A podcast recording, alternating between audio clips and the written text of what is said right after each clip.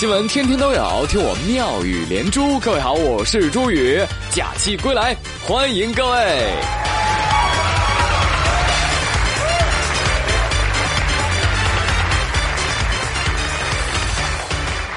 朋友们，不要因为假期结束而感到沮丧，因为再过十九天又放假了，是不是生活立刻就有了盼头？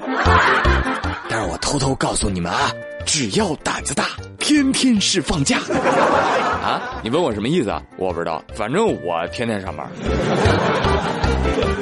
朋友们，这个假期你们过得怎么样？反正我的假期啊，过得是太忙了。我跟你说，清明节上午呢，我得去趟小学祭扫，因为那里埋葬了我的童年；那下午呢，我要去中学，因为那里埋葬了我的青春；晚上呢，我要去大学的小树林里，因为那里埋葬了我很多很多。掐了补播啊！哎呦，因为太忙，所以错过清明当中的很多美景啊，好后悔啊！所以朋友们，这个清明小长假，你们去看燃燃燃燃燃燃景燃燃燃燃燃燃景了吗？而我今天整理新闻的时候，我发现哟，这个假期不愧是清明节假期啊，出了很多灵异的事情。前一天，北京北海公园琼华岛附近水域突发龙卷风啊，当然龙卷风打个引号啊，说有一艘游船。被这个风给卷翻了，船上两名游客被掀翻入水呀！哎，幸亏附近的巡逻救生船呢，迅速将两名落水的游客救起，均未受伤。来，预备备，唱！让我们荡起双桨，友谊的小船说翻就翻。而有气象专家站出来科普说了，说北京北海公园刮的是尘卷风，不是龙卷风啊！来，朱老师给你们普及一下啊，龙卷风它出现在积雨云的底部，是一种强对流天气，破坏力非常的大。而尘卷风的影响范围和威力呢，通常都比龙卷风小得多。它主要是地表加热增温不均匀，在近地面气层当中产生了一种尺度很小的旋风，可以把尘土和一些细小的物体卷扬到空中，形成一个小的尘柱，其直径在几米左右，持续时间只有几分钟。有朋友说：“管你什么风呢？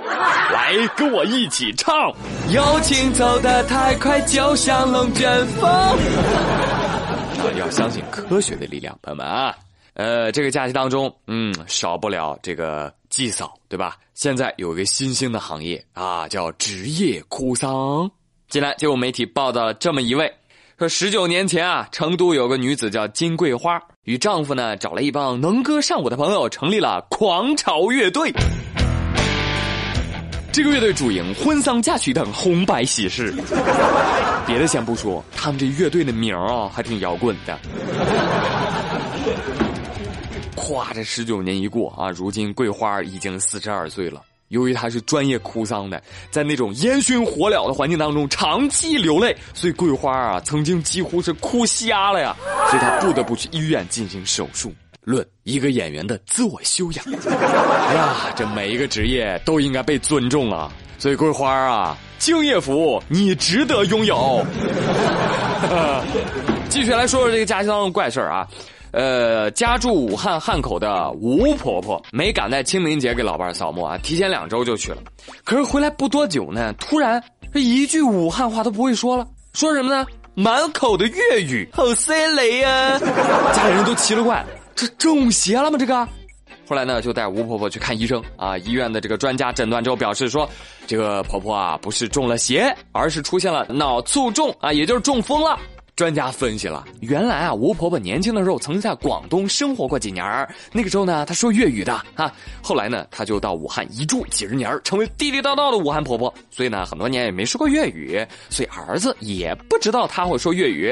而这个武汉话和粤语是由大脑当中不同的区域控制的，所以婆婆病变的位置啊，很有可能就是损害了武汉话的语言中枢，而粤语的语言中枢并没有受损，所以婆婆说话的时候脱口而出就是粤语。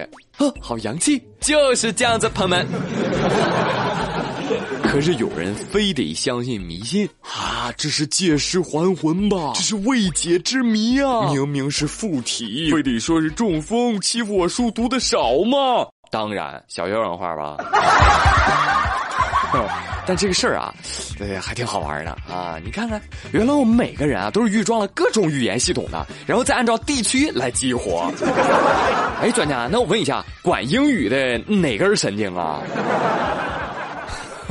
我突然想起来一笑话，我大学的时候有同学考四六级啊，考级那几天呢，他跟我说，他说我天天做梦醒来啊，我突然母语就变英语了，考试咔咔过。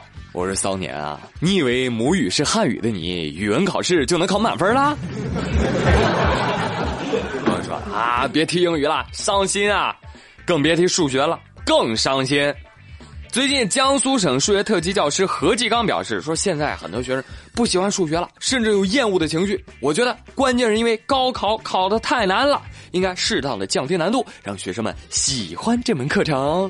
数学高考魔鬼出卷人葛军表示：“啊，啥？我一个字儿也听不清啊！